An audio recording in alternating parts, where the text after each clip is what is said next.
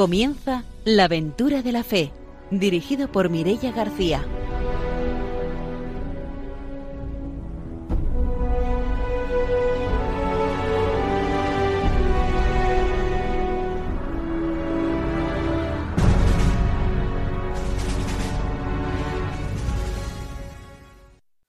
Muy buenas noches desde Radio María. Bienvenidos a un nuevo programa de la aventura de la fe en esta jornada de hoy en la que hemos celebrado este Domingo Mundial de las Misiones, la campaña del DOMUN. Está con nosotros esta noche, como siempre, el padre don Arturo García. Bienvenido.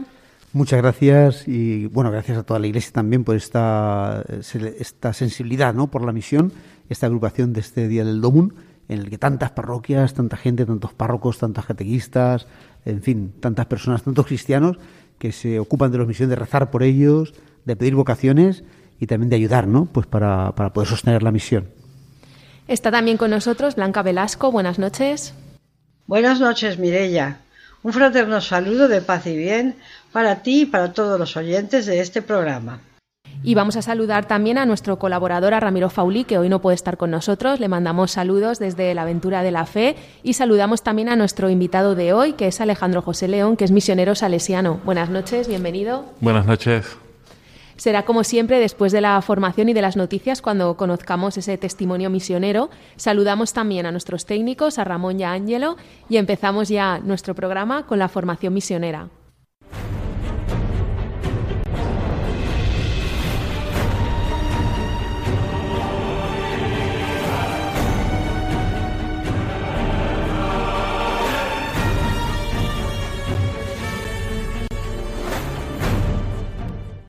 El padre don Arturo García nos trae la formación misionera.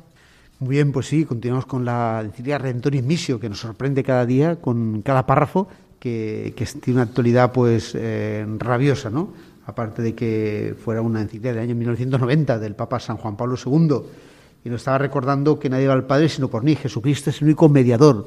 Pero es tan importante que todos conozcan a Jesucristo no solo los que somos cristianos ya, porque alguien no lo dio a conocer antes de ser cristiano, sino cualquier persona del mundo. Si quieren ver, conocer el verdadero rostro de Dios, y no un rostro pues velado, distinto, pues eh, tienen que conocer a Jesucristo. Esa es nuestra eh, misión, ¿no? Anunciar el Evangelio. Decíamos que en el Evangelio de San Juan está eh, la universalidad salífica de Cristo, que arca los aspectos de su misión, de gracia, de verdad, de revelación. La palabra es luz verdadera que ilumina a todo hombre y añade, Dios nadie lo ha visto jamás. Solo el Hijo único está en el cielo del Padre, Él lo ha revelado. Esto decíamos pues en el último programa, ¿no? Y nos estamos diciendo que en esta palabra definitiva de su revelación, Dios se ha dado a conocer del modo más completo. La humanidad, ¿quién es? Esta autorrelación definitiva de Dios es el motivo fundamental por el que la Iglesia es misionera por naturaleza. Ella no puede dejar de proclamar el Evangelio, es decir, la plenitud de la verdad que Dios nos ha dado a conocer sobre sí mismo. Decimos, claro, no podemos dejar de proclamarlo y de anunciarlo. Cristo es el único mediador entre Dios y los hombres, porque hay un solo Dios y también un solo mediador entre Dios y los hombres, Cristo Jesús, hombre también, que se entregó a sí mismo como rescate por todos. Este es el testimonio dado en el tiempo oportuno, y de este testimonio, digo la verdad, no miento, yo he sido constituido heraldo y apóstol, maestro de los gentiles en la fe y en la verdad. Dice San Pablo eh, en 1 Timoteo 2, 5, 7 y también algo parecido en la carta a los Hebreos 4, 14 y 16. Los hombres, pues, no pueden entrar en comunión con Dios si no es por medio de Cristo y bajo la acción del Espíritu. Esta mediación suya, única y universal, lejos de ser obstáculo, es el camino hacia Dios. Es la vía establecida por Dios mismo y de ello Cristo tiene plena conciencia. Aun cuando no se excluyan mediaciones parciales de cualquier tipo y orden, éstas, sin embargo, cobran significado y valor únicamente por la mediación de Cristo y no pueden ser entendidas como paralelas y complementarias.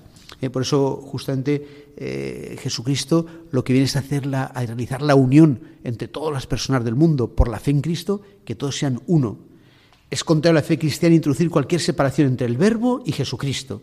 San Juan afirma claramente que el Verbo, que estaba en el principio con Dios, es el mismo que se hizo carne. Jesús es el Verbo encarnado, una sola persona e inseparable, no se puede separar a Jesús de Cristo, ni hablar de un Jesús de la historia que sea distinto del Cristo de la fe. La Iglesia conoce y confiesa a Jesús como el Cristo, el Hijo de Dios vivo. Cristo no es sino Jesús de Nazaret. Y este es el Verbo de Dios hecho hombre para la salvación de todos, en Cristo reside toda la plenitud de la divinidad corporalmente, y de su plenitud hemos recibido todos, y de su plenitud hemos recibido todos. El Hijo único que está en el seno del Padre es el Hijo de su amor, en quien tenemos la redención, pues Dios tuvo a bien hacer residir en él toda la plenitud y reconciliar por él y para él todas las cosas, pacificando mediante la sangre de su cruz lo que hay en la tierra y en los cielos. Es precisamente esta singularidad única de Cristo la que le confiere un significado absoluto y universal, por lo cual mientras está en la historia, en el centro, en el fin de la misma, yo soy el, el alfa y la omega, el primero y el último, el principio y el fin, en Apocalipsis capítulo 22, versículos 13. Y por último nos dice este, completa el Papa esta, eh, esta idea, ¿no? Si pues es lícito y útil considerar los diversos aspectos del misterio de Cristo, no se debe perder nunca de vista su unidad. Mientras vamos descubriendo y valorando los dones de todas clases, sobre todo las riquezas espirituales que Dios nos ha concedido a cada pueblo, no podemos disociarlos de Jesucristo, centro del plan divino de salvación. Así como el Hijo de Dios con su encarnación se ha unido en cierto modo con todo hombre, así también debemos creer que el Espíritu Santo ofrece a todos la posibilidad de que, en forma solo de Dios conocida, se asocien a este misterio pascual. El designio divino es hacer que todo tenga a Cristo por cabeza lo que está en los cielos y lo que está en la tierra. Efesios 1.10.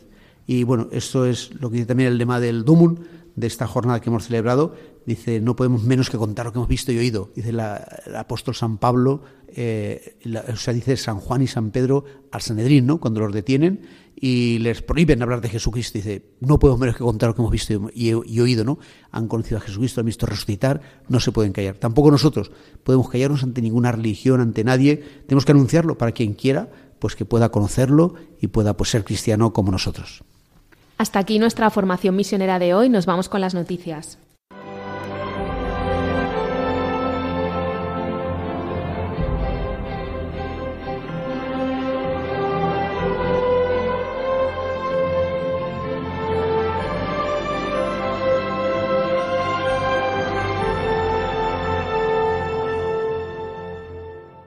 Blanca Velasco nos trae hoy las noticias misioneras.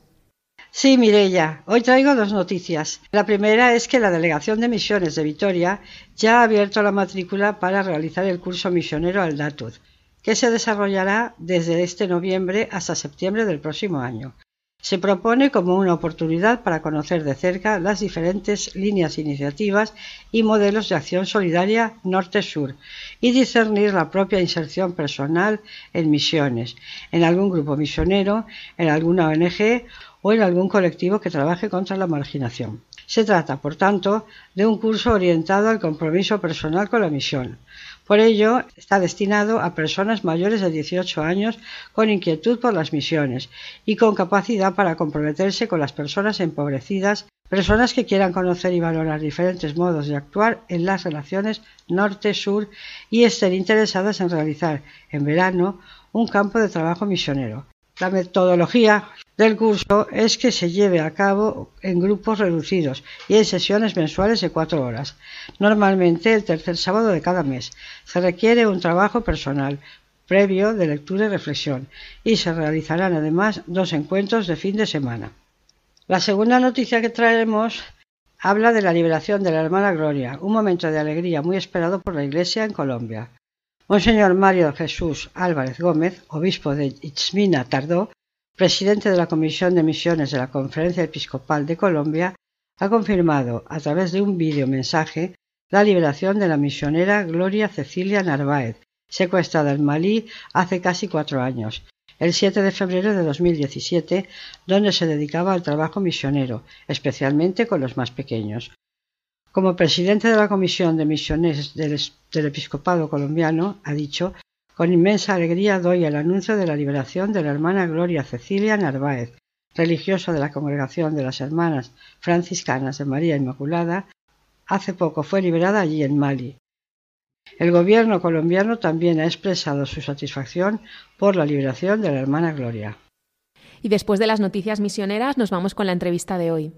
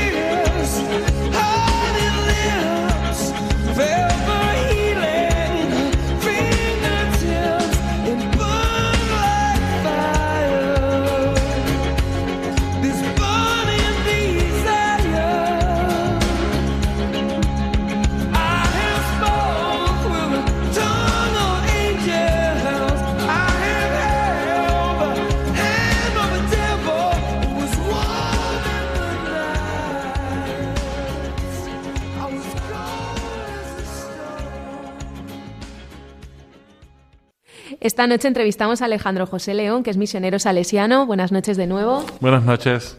Vamos a ir repasando a lo largo del programa toda esa trayectoria misionera que has tenido en diferentes países como Siria, Egipto, pero vamos a empezar por el lugar donde te encuentras ahora. ¿Cuál es la responsabilidad, la misión que llevas a cabo ahora mismo? Hoy por hoy vivo en, Belén, pero mi responsabilidad es de ser el, superior de, toda la provincia. Por eso tengo que normalmente eh, visitar frecuentemente las obras salesianas que están en Egipto, en Líbano, en Siria, en Palestina, Israel. Y también durante un tiempo estuviste en, Siria. ¿Cómo fue esa experiencia de ser misionero en Siria? Sí, bueno, yo llegué a, en Siria. La guerra comenzó en el, 15 de marzo del 2011 y yo llegué a inicios de julio, o sea, cuatro meses después que había comenzado la guerra. Y ahí estuve eh, cinco años, o sea, todo, todo el desarrollo de la guerra la viví viviendo en Damasco. Y fue una experiencia pues, muy intensa, creo que, que me ayudó a crecer mucho, eh, eh, me cuestionó mucho, me, me eh, también el sentido de impotencia, ¿no? ver tanto sufrimiento y no poder hacer gran qué, pero también fue muy reconfortante poder compartir la, la fe y, las ganas de vivir en con esa población que tanto la necesitaba. Muy bien, ¿y allí cuál era tu tarea? ¿Tenías también a lo mejor un colegio o, la atención a los jóvenes desde la parroquia? Sí, eh, el primer año eh, tuvimos una escuela, eh, era un poco, era informal, ¿no? Era una escuela para los refugiados de la guerra del Irak, ¿no? que estando en Siria no tenían derecho a entrar en, en ninguna escuela y entonces eran niños que ya durante la guerra en Irak no habían estudiado.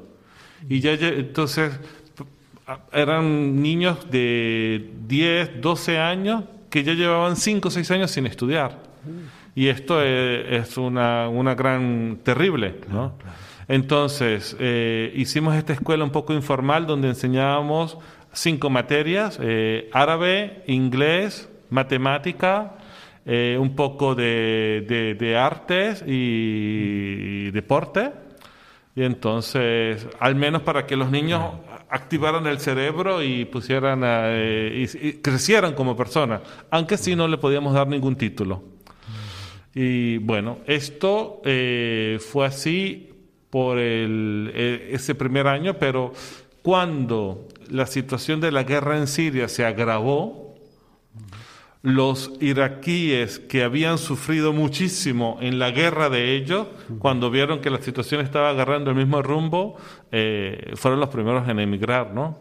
Y entonces esa, esa pequeña escuela se, se, se acabó casi que eh, inmediatamente. Por, o sea, después de un año ya no había más alumnos.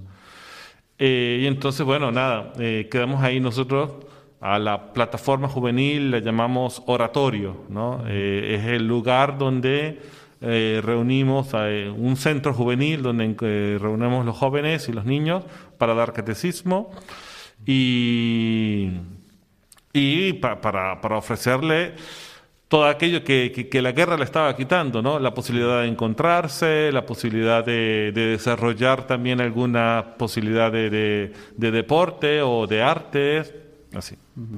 ¿Y esos niños eran cristianos? Quiero decir, no Sí, nosotros trabajamos en, el Medio Oriente, eh, trabajamos en el diálogo interreligioso, en los colegios aceptamos los musulmanes y tenemos dos oratorios especializados en, para niños musulmanes.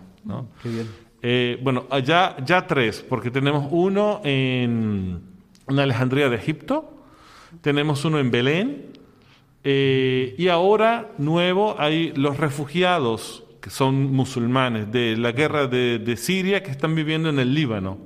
Ah, Entonces para ellos hemos creado un oratorio especial. Eh, así, me permito dar una anécdota. Eh, este, en este verano hicimos una, toda una dos meses de actividades con un tema que lo ambientamos diciendo, el, se llamaba La aventura del gran rey, ¿no? Donde al final los niños descubrían que el gran rey era Jesucristo, ¿no? Mm. Pero hicimos las dos versiones, la cristiana y también hicimos otra donde el gran rey era Dios. Ah, Y, y me, me, sorprendió mucho porque estaba en, justamente estaba en el Líbano y vinieron dos madres de, de estos niños musulmanes y vinieron a supervisar qué, qué Ah. estaban, eh, qué se les estaba dando, ¿no? Sí, sí, sí. Y, y me gustó mucho porque a la final, eh, bueno, preguntaron por, por el responsable y vinieron a agradecer. Y decía, gracias Padre por hablarle de Dios a nuestros hijos. ¿no? Y entonces, pues, pues bien, ¿no? Eh, Claro. eso, ¿no? Bien, bien. Eso. Pero entonces de- decía esto para decir que, que nosotros trabajamos con los musulmanes, pero sobre todo nos concentramos en el diálogo ecuménico. O sea, trabajamos con todos los cristianos, ortodoxos y católicos, juntos, y además porque juntos, eh, o sea, trabajando en el diálogo ecuménico, son las minorías religiosas, que imagínense una sociedad donde culturalmente todo es musulmano, ¿no? y en el trabajo el ambiente es musulmano, la sociedad es musulmana, en la escuela es musulmano, donde estos niños o estos jóvenes pueden encontrar un lugar para afianzar la propia identidad. Y este es el, el rol que cumplimos nosotros con nuestros oratorios. Entonces, por eso, en Siria, nuestros oratorios son solo para cristianos. Y cristianos de cualquier tipo, ¿no? Sí, sí, De, ortodoxos de cualquier eh, eh, rito o católicos de cualquier rito. Y también colegios y también. Los colegios tenemos cinco, dos en Egipto, uno en Belén, uno en Názaret y uno en el Líbano. En- y tenemos dos escuelas, o- o- no, hemos tenido eh, estas dos escuelas para los iraquenos, pero que son informales. La de, la de, la de Siria, la de Damasco, se, se canceló. Y ahora tenemos una en el Líbano, que es donde están la mayoría de los refugiados iraquenos. Sí, sí, que también tienen los problemas, no pueden tampoco acceder al colegio. Sí, eh, está prohibido que ellos accedan a la, a la educación formal. Vaya, fíjate. Lamentablemente. Qué curioso, es una cosa. Para nosotros, claro. Sí, y es claro, y no solamente eso, también está prohibido trabajar, está prohibido. Entonces, eh, eh, claro, ellos, los, lo- lo- los iraquíes, no tienen la idea de ir al Líbano para quedarse, sino es un puente para poder ir en Canadá, en Australia, en Europa, pero a veces ese puente son cinco, seis, ocho años. Y, en ta- y mientras tanto los niños crecen y quitarle ocho años de estudio a un niño es una tragedia. Uf, sí, sí, sí. Claro, Entonces nosotros, bueno, al menos que, que aprendan inglés para que cuando vayan a, a Canadá o en Europa o en Australia se puedan defender, las matemáticas, ¿no? Esas cosas que son esenciales, ¿no? Vaya, pues sí, sí. Porque en el Líbano sí que hay una porción, una proporción mayor de cristianos o cada vez menos también, quizá. Sí, a ver, eh, el Líbano es oficialmente un país cristiano, pero que ya no responde tanto a la verdad, a la verdad ¿no? Sino eh, eh, no hay encuestas y no se quieren hacer porque si se hacen va a quedar, eh, será evidente que eh, los cristianos hoy por hoy mm, llegan al 35%, ya son minoría. Solamente que toda la estructura, eh, no se saben que el presidente de, del Líbano, por ley, tiene que ser una- un cristiano. sí, ¿no? Pero entonces hay, hay todo. El Líbano es el único país que ya tiene una estructura, una tradición cristiana, pero que efectivamente cada vez menos, ¿no? Sí, sí. Y, a- y ahora con estos, o sea, esto, esto, este, estos dos últimos años, el Líbano ha- sufrió tres tragedias, ¿no?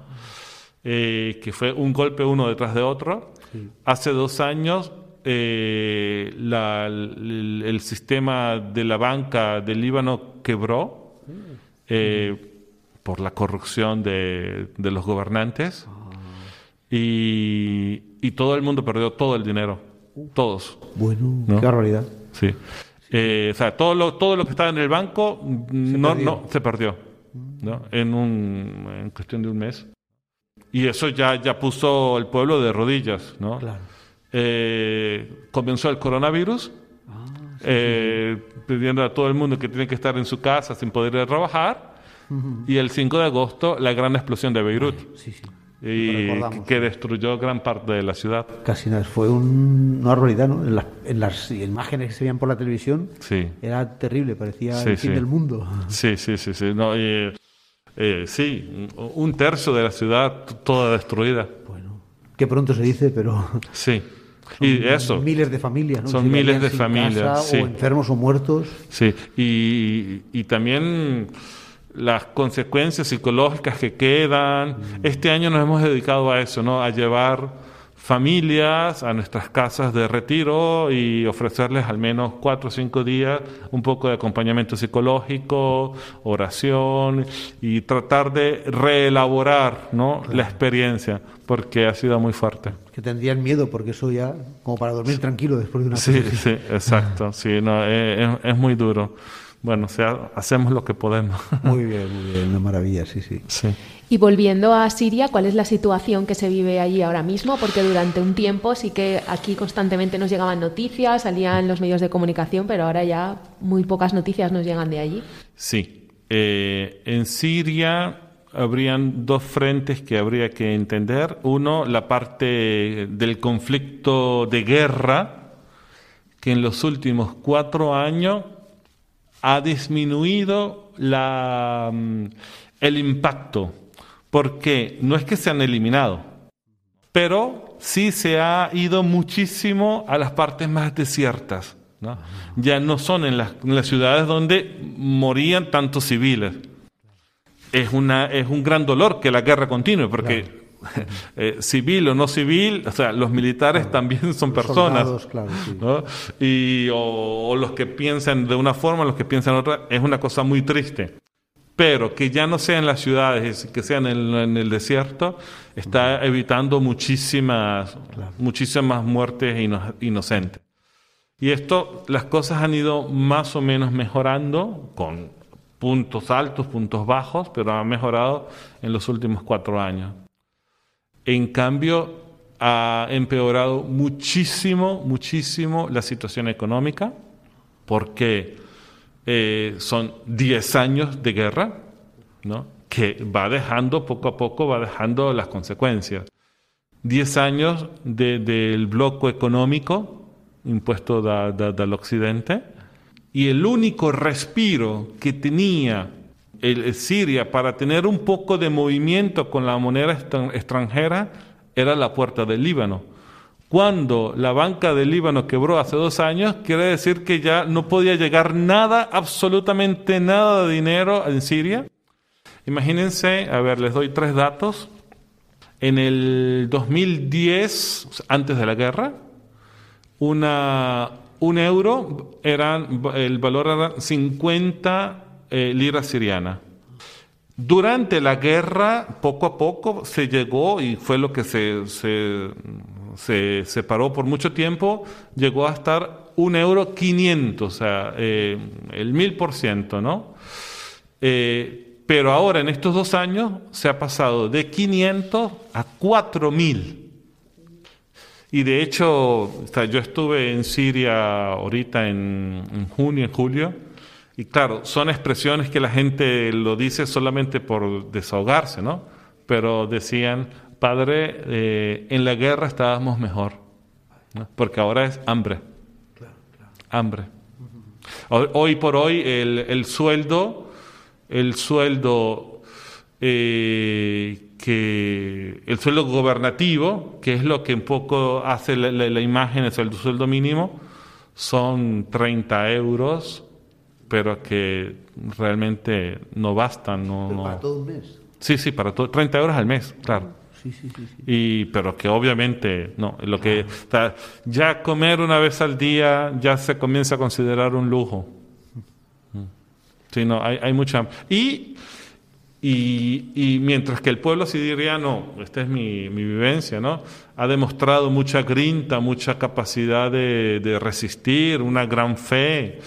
Eh, una gran alegría de luchar por la vida, ya después de 10 años, eh, ahora se siente cansado, se siente derrotado. Psicológicamente ya se ven muchos más casos de, de, gente psicológicamente afectada. Claro, pensarían, cuando acabe la guerra estaremos bien, y, ahora acaba la guerra y están peor a nivel económico, pues también. Exacto. Porque ahí, ¿qué, ¿qué, producción tienen como para...? Sí, eh, bueno, la... ¿De qué viven, vamos? Sí. Ellos, porque mm, eh, tienen una agricultura lo suficientemente buena para la autosostenibilidad, ¿no? Entonces, eh, tiene muy poca necesidad de recurrir a, la exportación por, el argumento alimentación y medicina. En este sentido, están un poquito eh, mínimamente mejor que el Líbano, porque el Líbano dependía todo de, afuera, ¿no? Y ahora que no hay dólares, ahora que está todo, eh, le están pasando muy mal, no tienen medicinas, faltan varios alimentos, ¿no? Eh, no, obviamente la situación de Siria es todavía mucho más crítica, ¿no? pero tienen, tenían una capacidad interna de, de, medicinas y de alimentación un, poquito, un poco más fuerte. ¿no? Eh, pues nada, lo demás es eh, pues los proyectos, la ayuda internacional, pero es que tienen muy poco petróleo, pero que, también es un poco para, la, para el sustento interno, pero no más, no más de eso y ahora no tienen nada. Antes de la guerra era un polo industrial muy fuerte. ¿no? Eh, Alepo se consideraba la, la Milán ¿no? del Medio Oriente, ¿no? donde estaban todas las industrias. Eh, con la guerra, los, cuando los turcos entraron eh, en el 2013, saquearon mil industrias en Alepo. Casi nada. Casi nada, sí, sí. Nos vamos a hacer una pausa, volvemos enseguida para seguir conociendo el testimonio misionero.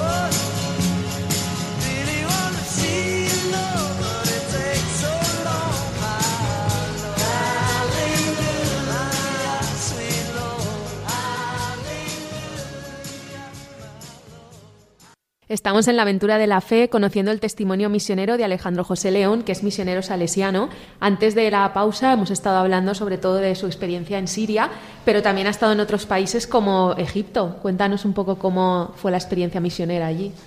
Bueno, Egipto es, eh, es un país, eh, llama mucho la atención, es, muy vivaz, ¿no? Tiene, tiene mucha vida, hay mucha juventud.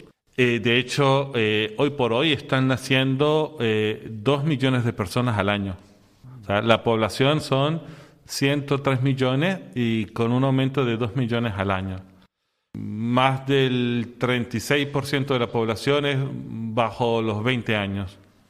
Y, y bueno, eso da mucha vida, pero también Ah, crea mucho desempleo, hay toda, es toda una pirámide de, de, sobrevivencia, ¿no? Porque son muy pocos los que pueden acceder crea muchos problemas de, educación. De hecho, un poco nuestros cálculos, el gobierno para poder responder a todos estos nacimientos tendría que, eh, tendría que inaugurar cinco escuelas al día, ¿no? cosa que es imposible. ¿no?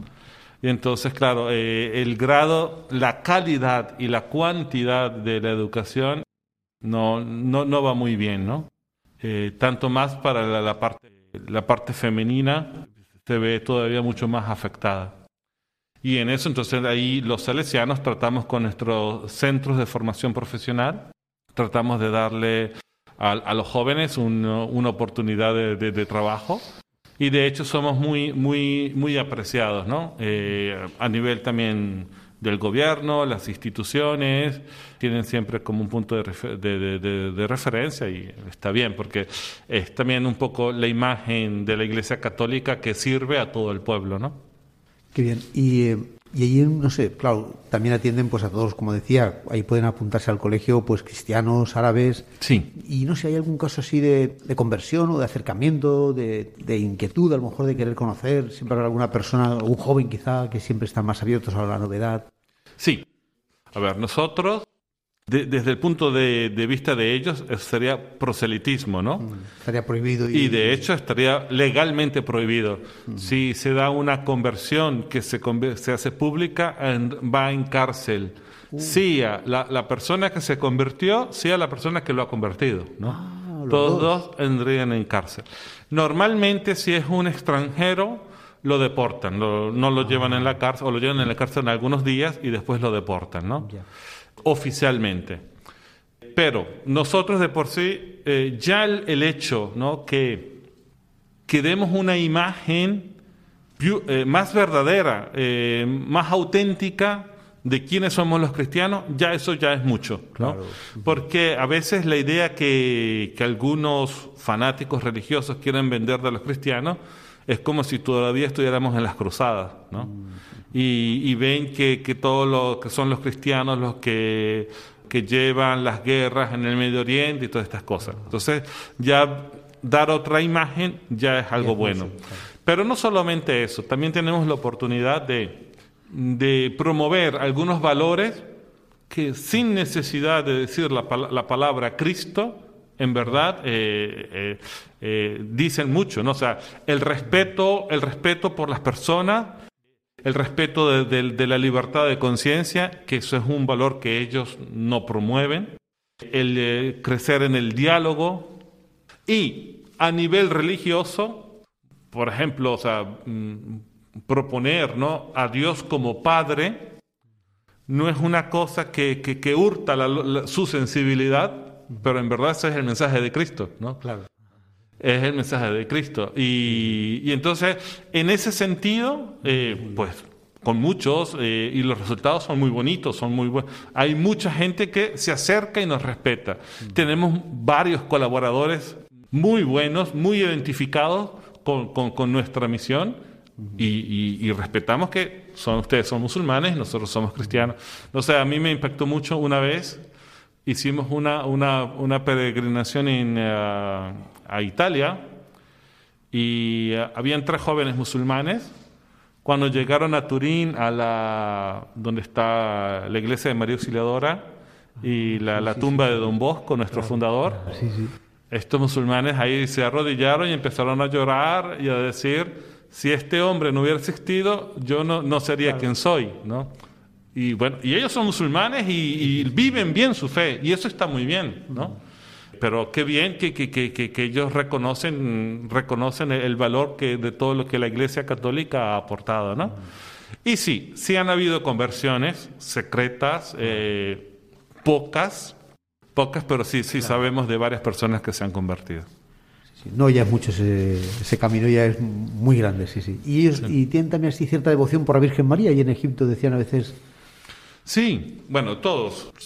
Los, musulmanes creen en eh, creen eh, tienen una devoción un amor a, la Virgen no y entonces como los cristianos que en, Egipto son el 12% que el 12% de 102 millones eh, es una población de son 12 millones 13 millones de personas no eh, tiene una gran, gran devoción a María. Han habido algunas apariciones también de, la Virgen. Y en estas grandes iglesias, obviamente, una gran afluencia de, cristianos, pero también de algunos musulmanes. Sí, sí. en Radio María siempre preguntamos un poco por esa devoción a la Virgen María en todos los lugares del mundo. Sí, en, Egipto es famosa, eh, en el Cairo, eh, en, una, en un eh, en un barrio que se llama Seitún, eh, sería Olivos, ¿no? Eh, se apareció la Virgen hace, no sé, 35 años, 40 ah, años. Se hizo una, una iglesia gigante y es un santuario de devoción muy grande, como digo, de todos los cristianos, ortodoxos, católicos y de varios musulmanes que van de peregrinación. Qué bueno. Sí, sí. Y hoy que hemos celebrado esta jornada del Domun, allí en los países de Medio Oriente también se vive y se celebra la campaña del Domun. Bueno, sí, eh, de una forma diferente, ¿no? En el sentido de que para nosotros todos los días es misión, ¿no? Y toda nuestra vida, porque es tener relaciones de amistad con tanta gente que es muy diferente, ¿no? Y entonces ya esencialmente somos misioneros. Ser cristiano es ser misionero, ¿no? Eh, eso es muy claro. Y eso es una cosa bonita, ¿no? Que de vivir como, como minoría, ¿no? Que, que, te permite eh, vivir con, con, mucha más intensidad ¿no? Eh, la fe en ese sentido. ¿no? sí, digamos así, el Domo es, es el día de, de una, un recuerdo en la oración. ¿No? Pero es un recuerdo en la oración que, que de lo que sabemos que es nuestro, nuestro, todo, nuestro día a día, ¿no?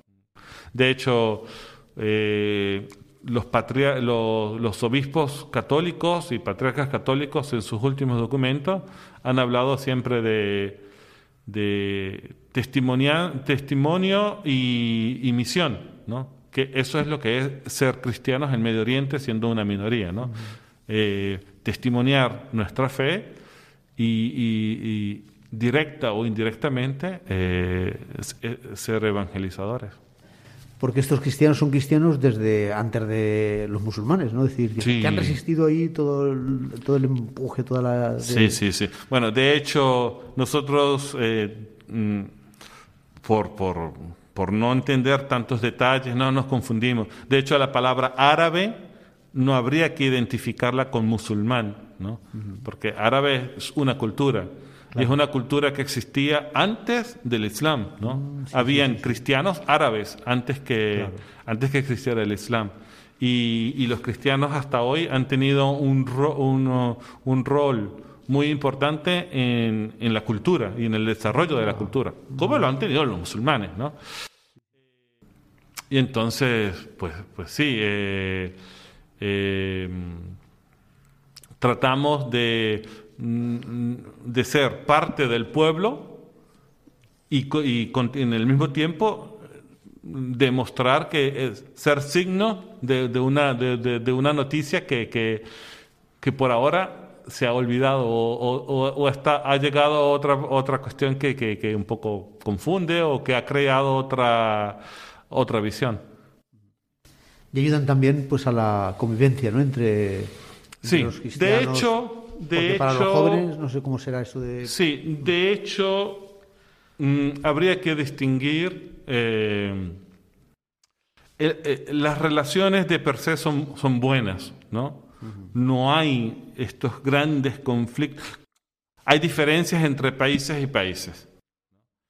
Eh, hay algunos países donde las, relaciones son más serenas, otros son más complicadas. Hay muchas leyes civiles que, no son justas. ¿no? Hay muchas leyes civiles que, que, que, son claramente racistas, ¿no? Pero la gente sencilla eh, normalmente tiene relaciones buenas, ¿no? Eh, sea cristianos que musulmanes. Nos contabas al principio del, programa que también los salesianos tenéis presencia en Belén. ¿En qué consiste la misión que lleváis a cabo allí? Bueno, eh, en, Belén también tenemos eh, estos centros de, formación profesional Y, justamente, y en Belén tenemos una, una cosa característica, tenemos una, una panadería, ¿no? un horno, ¿sí? Que nosotros regalamos todos los días pan a 120 familias y a 5 y a, cinco orfanatos. Y bueno, y cuando han sido los momentos de la, de la intifada, que, que, está toda la ciudad bloqueada, en las dos oportunidades, en la, primera y en la segunda, fuimos la única fuente de, de, alimentación, fue nuestro, nuestra panadería, ¿no? Y, bueno, una cosa un poco característica de nuestra obra ahí en Belén. Que por casualidad, una bella coincidencia, que Belén significa casa del pan. ¿no? Y entonces que nosotros podemos regalar pan a, la gente que lo necesita. Igual ahora, eh, durante el coronavirus, lo mismo, ¿no? Eh, toda la gente encerrada, eh, nuestro horno no se paró ningún día porque se sigue allí cultivando trigo. Bueno, igual ya es más difícil eso. Ya no, trigo no, no tanto, todo lo tenemos que exportar. Ah, sí. Eh, lamentablemente, sí, el trigo se tiene que exportar, pero el pan es, eh, es esencial, ¿no? Es, es, parte de, la cultura, de la, es parte de la cultura, sí, sí. sí. Hemos repasado un poco los países en los que has eh, estado como misionero y a mí me gustaría ahora preguntar sobre el principio de todo, cómo nace esa vocación para ser religioso. Bueno, eh, yo soy de Venezuela y desde muy pequeño fui sea al oratorio que a la escuela salesiana. Y cuando tenía 16 años, eh, pues no sé, viendo el ejemplo de, de, los sacerdotes que, que, trabajaban, pues me vino este sentimiento que yo quiero hacer lo que ellos hacen, ¿no? Vivir en comunidad y trabajar por hacer el bien y estar cerca de Dios, ¿no? Entonces, esto es lo que yo quiero para mi vida. Y ahí sí fue, como dice, la opción para, para ser salesiano.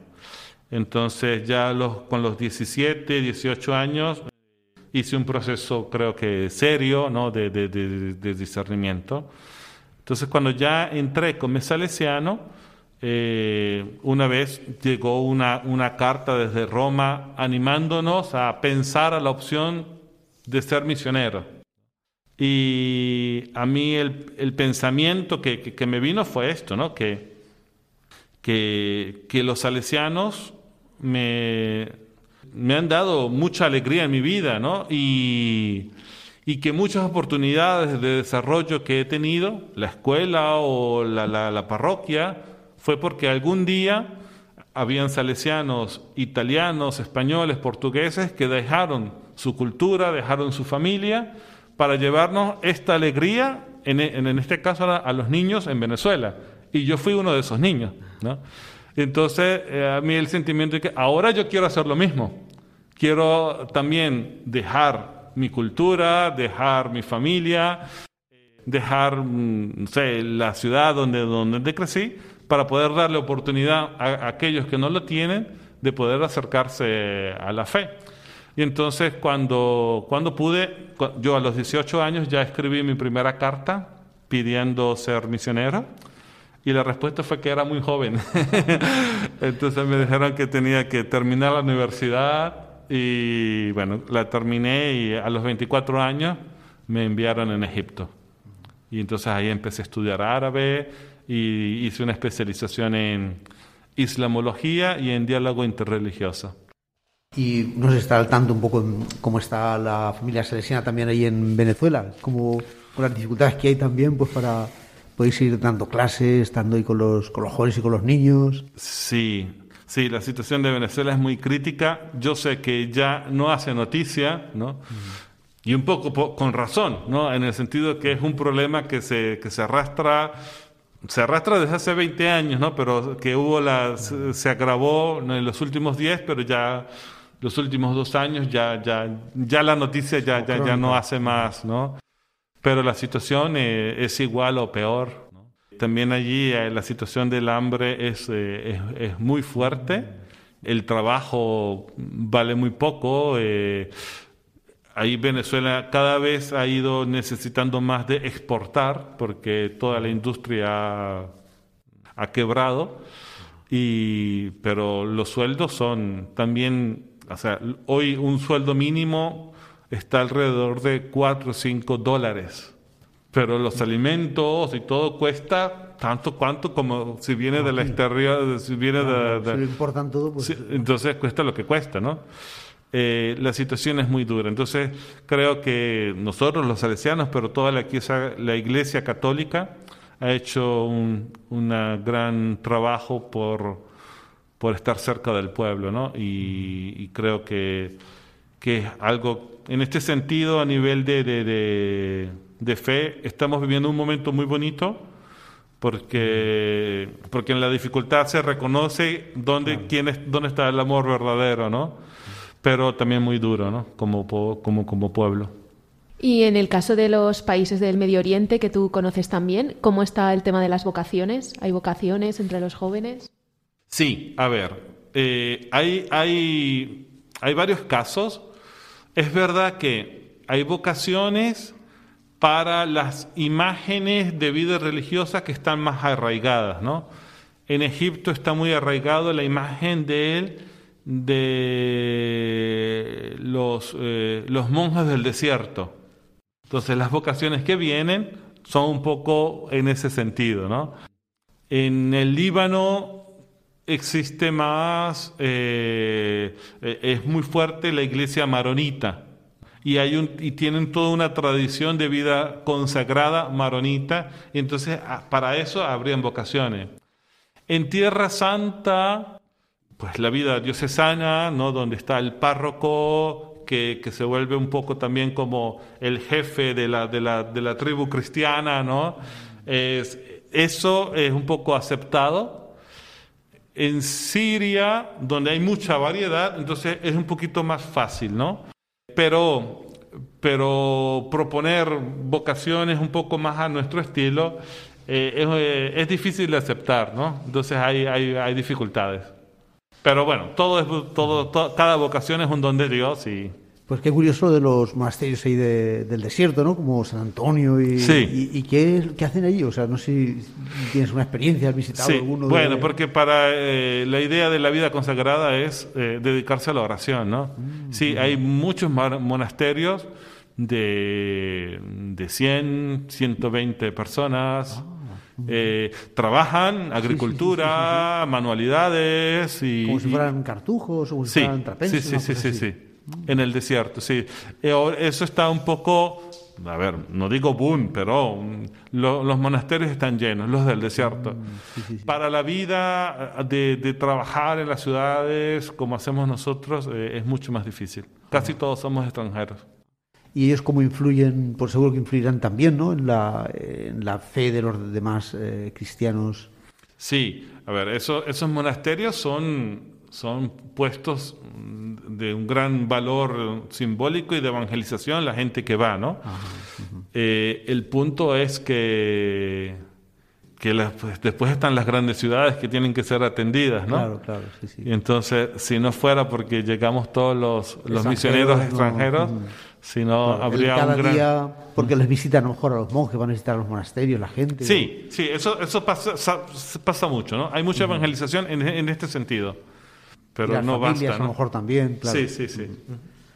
Pues con estos datos tan interesantes llegamos al final de nuestro programa de hoy, de la aventura de la fe. Despedimos a nuestro invitado. Muchas gracias por De haber nada, estado gracias a con ustedes por nosotros. invitarme.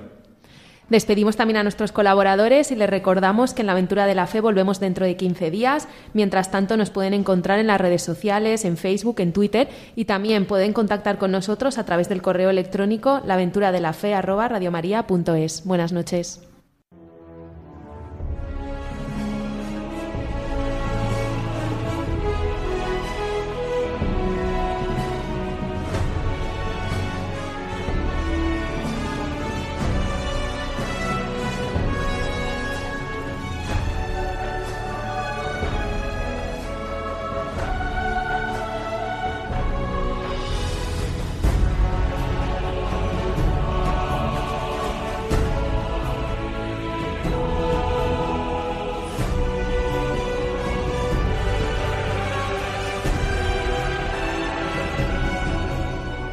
Han escuchado en Radio María La aventura de la fe dirigido por Mirella García.